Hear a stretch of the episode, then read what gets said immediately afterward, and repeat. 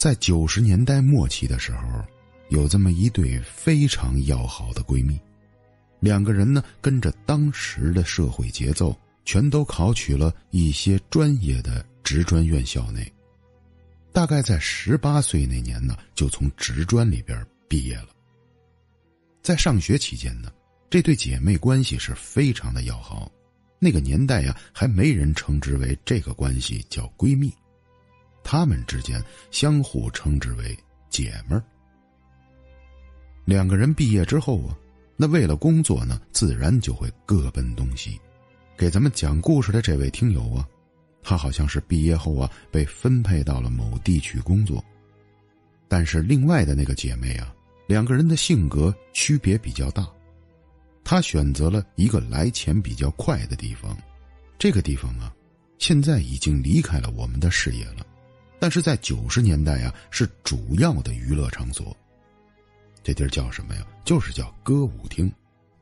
现在已经没有歌舞厅了，不然的话就是 KTV、夜总会、夜店、酒吧，歌舞厅早就已经远远的离开了我们的视野。这个姐妹起初选择到这个地方打工啊，很多朋友啊都是非常介意的。亲近一点的朋友啊，会告诉她这不是好地方，咱可不能上这儿工作去。那一些关系比较远的朋友呢，可能背后啊就要戳他脊梁骨了。但这女孩啊，并没有听大家的建议，义无反顾的还是在歌舞厅呢开始上班了。这种地方上班呢。在当时来讲，来钱是比较快的。这女孩一下子呢，就和身边的很多朋友脱离了生活的状态。按照给咱提供故事的这位听友跟我说呀，说我们俩以前特别的要好，自从他来到了歌舞厅上班，我们俩的关系逐渐就拉开了。而且我发现呢，他在和一些狐朋狗友打交道，这些人挺可怕的，这根本就不是我们之前接触的圈子。都是一些很明显的社会人士。在那个时候，我每天都为他担心，因为我总感觉他要发生什么事情。人在局中啊，是看不到自己问题的，可是我们旁人是能看得清的。他身边接触的，按照咱们老百姓说，是很明显的，一看就不是好人。可是我几次跟他聊天呢，发现没有任何的用处，时间长了呀。我也就放弃了。后来隔了一段时间呢，我才知道，他的确是和其中的一个男人，俩人开始谈恋爱了。那个男人我只见过一面，但是就短短的一面之缘，我就有把握的告诉大家，这男人一定不是个好人。但是让我没想到的是啊，第一我能猜的这么准确，第二这个男的。可不是我们想的这么简单的一个小混混。让我们所有人都无法想象的是，我的姐妹竟然死在了她男朋友的手里边。接下来的故事是这样的：大概是她和这个男人在一起拍拖呀，有三个月左右的时候，这忽然间一天下午呀。他给他的母亲打了一个电话。这让他母亲想不到的是啊，这也是他跟他女儿最后的一次通话。这母亲接起电话之后啊，这发现女儿的声音呢，非常的惊恐恐慌。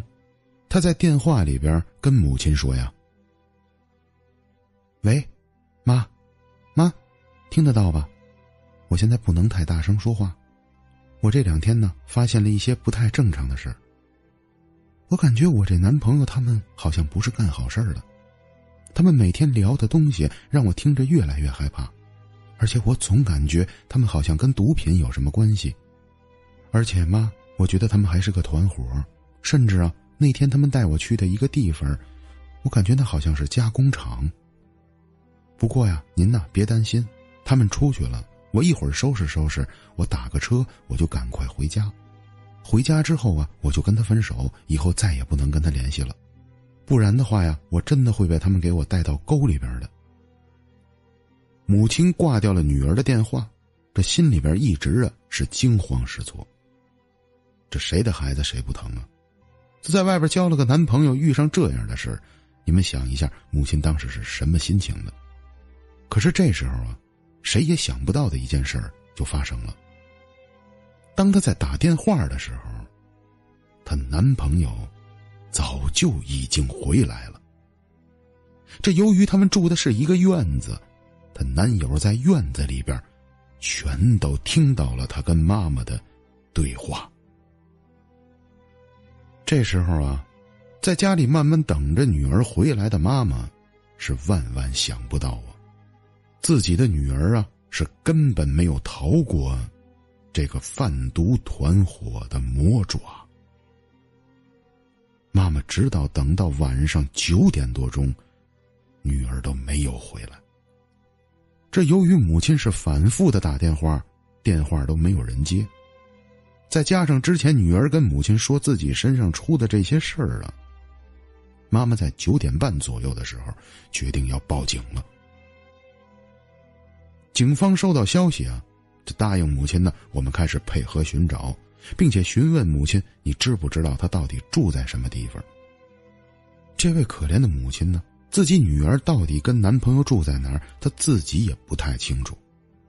这家人们呢和警方呢正在全力的寻找这女孩的过程中。大概在十二点左右的时候，一个最不应该打过来，也是母亲最不想接到的电话，响起来了。喂，您好，是王女士吗？我们是河东分局的。我们刚刚啊接到河东医院的一个报案，在医院附近呢发现了一名年轻的女性尸体。但是您先别紧张，我们也不能确定是您的女儿。我建议您呢叫上两个家属陪着您到这边来认领一下，看看她是不是您的女儿。当然了，阿姨您也别太激动，也许我们呢判断的是错误的，这现在还不能确定了。您先稳住好情绪。我们呢，在这等着您，希望您快点过来一趟。这个电话打过来的时候，当阿姨接听完之后啊，这两个眼睛就几乎就是眼前一片全黑。这是最害怕听到的消息，但是它还是发生了。当时给咱讲故事的这个女孩啊，陪伴着姐妹的妈妈呀，正在家里担心着了。这俩人听到这个消息。就马上赶往了河东分局。大概呀，不到半个多小时的车程，就来到了分局。经过警方带着他们的认领啊，这从老远的位置看到远方的床上躺着的那个人，那就是他的女儿，同样，也是他的姐妹。这两个女人看到这一幕，顿时。就崩溃了，因为根本就不用走进认领。自个儿闺女的衣服，妈妈能不认识吗？这从小长大的姐妹什么样子，她能不知道吗？我想从一个母亲的角度，或者是从一个闺蜜的角度，当时那种黑暗、那种悲怨，咱们在节目里就没必要再给大家叙述了。咱接下来呀，大凯就直接给大家讲述这女孩到底死的有多惨。这经过法医的证实啊，这全身上下呀七处内脏爆裂，舌头都被人打掉了一半可以说是全身上下呀没有一块好地方。而且在他的尸体上还发现了几个针孔，明显呢。是在死前或者是死后，被人注射了大量的毒品。我们这些正常人呢，是根本没法想象的，这些人有多么的凶狠。还有这个女孩子在临死之前呢，到底经受了什么样的折磨？最终发现她的地方呢，是在天津河东区的某医院的门口，好像是歹徒发现她没救了，直接把她的尸体呀抛在了医院附近。就这样，一个年轻的生命啊，永远离开了这个世界，离开了他从小长大的姐妹，还有他这个疼他爱他的妈妈。好了，朋友们，说到这儿啊，大概刚好是节目的一半时间。在节目前半部分呢，我已经给大家把整个的案件讲述清晰了，但必定啊，大概不是讲大案要案的，我们是一档灵异节目。咱在节目的后半部分呢，就要给大家讲述一下了。这女孩去世之后啊，到底发生了什么样的灵异故事？在讲述后半部分之前呢，大概先耽误大家一点点时间。咱们鬼语组的女主播呀，天下马上一本呢全新的小说就要发售了，小说的名字叫《闺蜜好攻》，希望大家呀关注天下的账号，赶快去收听这本免费的官方小说。同样呢，天下的账号下呀也有一张专辑，是咱们鬼语组呀为他打造的。这张专辑的名字叫《天下鬼语》。您要想和天下认识啊，千万别忘了在平台上直接搜索“天下 FM”，就可以关注这位用心播讲故事的美丽小姐姐了。好，耽误大家时间了，希望大凯别白宣传，大家有空呢赶快去看看。那咱接下来呀，继续咱前边的说，这赶快给大家讲述一下啊，这女孩子去世之后，到底发生了什么样的灵异故事？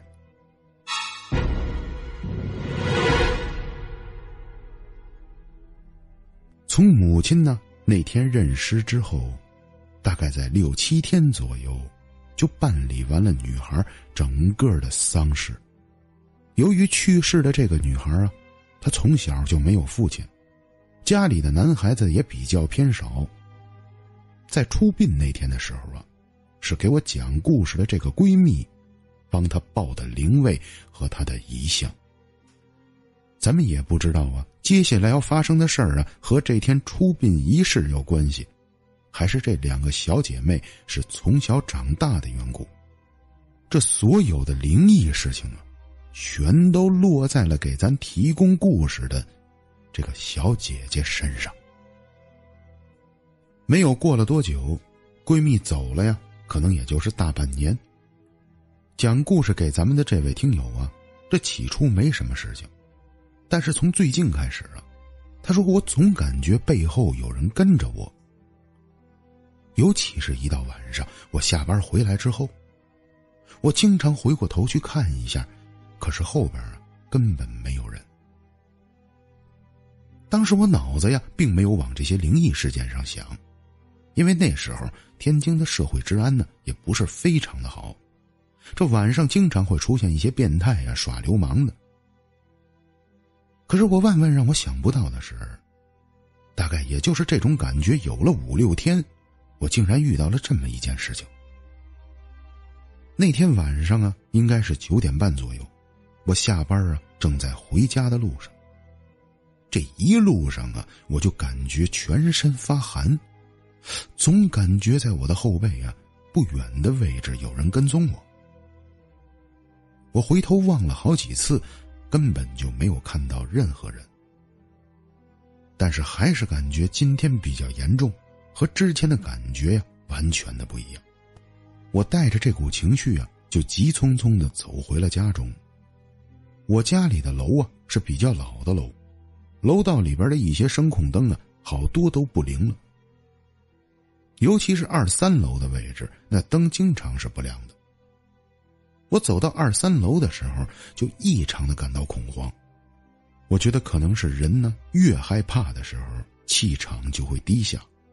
我刚从二楼走上三楼转角的时候，我就看楼梯的位置坐着一个人。我为什么这么激动啊？那、那、那、那就是我的闺蜜，我太熟悉这个身影了。她距离我呀，大概也就是四五米的样子，坐在我抬头上面的楼梯上。她低着头，并没有看着我，可是我明显感觉到她知道我来了。当时啊，这全身上下就麻了。虽然他是从小长大的。可是是我帮他出的殡呢，包括那天验尸都是我陪同，我是知道的，他早就已经离开了这个世界了。虽然由于光线太黑，我看不清他的脸，但从身形上，我百分百能够判断出来，那绝对是他。再加上此时此刻呢，他挡住了我的去路，我根本没法再上楼了。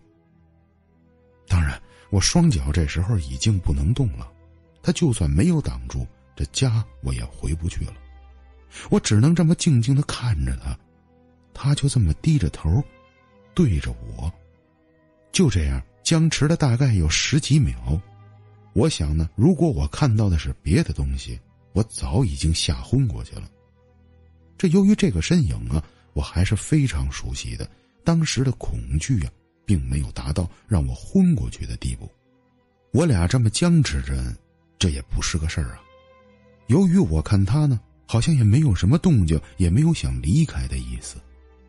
我这会儿只能试着跟他说话了。你是张然吗？是你吗？你你不是已经死死了吗？你怎么你怎么回来了，姐们儿？你别吓我行吗？你有什么事情找我，你跟我说，你别这个样子好吗？其实说实话，我当时讲话呀，挺语无伦次的，我真的是鼓起了勇气才敢说的这几句话。我说完这几句话之后啊，前边他没有什么反应，他至少隔了有五六秒钟左右。我没看到他嘴动唤，而且人也没有动，但是我耳边啊，忽然传来了他说话的声音：“是我，就是我，你别害怕，我不是来吓你的，我有事情要找你，我讲不了太多的话。”我只能是在后边跟你在梦里相见。我耳边忽然间传来的这些声音呢，也就是一秒到两秒钟左右。当我回过神儿来的时候，他已经消失在楼梯上了。他消失之后，我忽然间有一种奇怪的感觉，我一下子好像释怀了，当时的一些恐惧全都不见了。我也不知道我当时的反应是怎么回事甚至接下来我回家打开房门呢，都是慢慢悠悠的。进了家之后啊，我也没把这件事跟家人说，我心里边啊就是有一个愿望，他刚才跟我说了要在梦里跟我相见，从那天晚上开始啊，我就不停的等着他能给我托梦过来。可是，世间。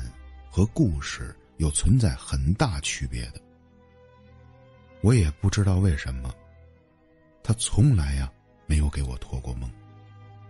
我有一段时间呢，特别的想梦到他，可是不知道为什么，这梦里呀跟他就是见不着。说一些呀让大家听了觉得有点奇怪的事情，我甚至晚上十二点过后啊，跑到我三楼那天看到他的楼梯那儿。想再去找他一下，也许啊，他可能还会在那儿坐着。但是，完全让我失望了。我去了起码有两次，根本没有看到过他。当然呢，我也不能说是一次没有梦见过他。由于我呀心里的夙愿太强了，我的梦啊总是梦到我们两个小时候一起玩虽然是梦到了和他小时候一起玩的画面，但是这些画面呢。和那天他在楼梯上有事情想要告诉我的，根本就不是一回事我还专门查过一些梦的书籍。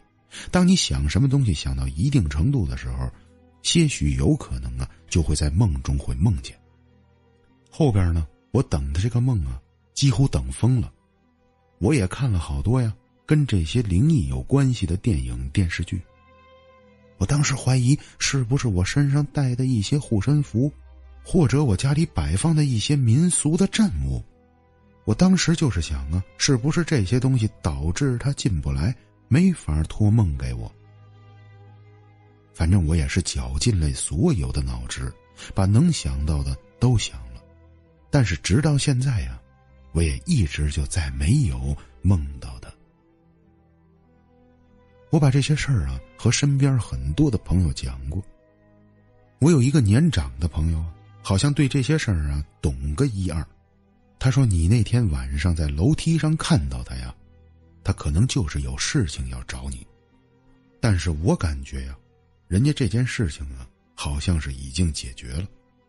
后边呢，你姐们也是心疼你，必定他找你来呀，对你是有伤害的。我为什么相信这位年长的大哥跟我说的这些话呢？因为大哥刚给我讲述完这个道理不久啊。”我收到了一个消息：杀害我姐妹的那个坏人被绳之以法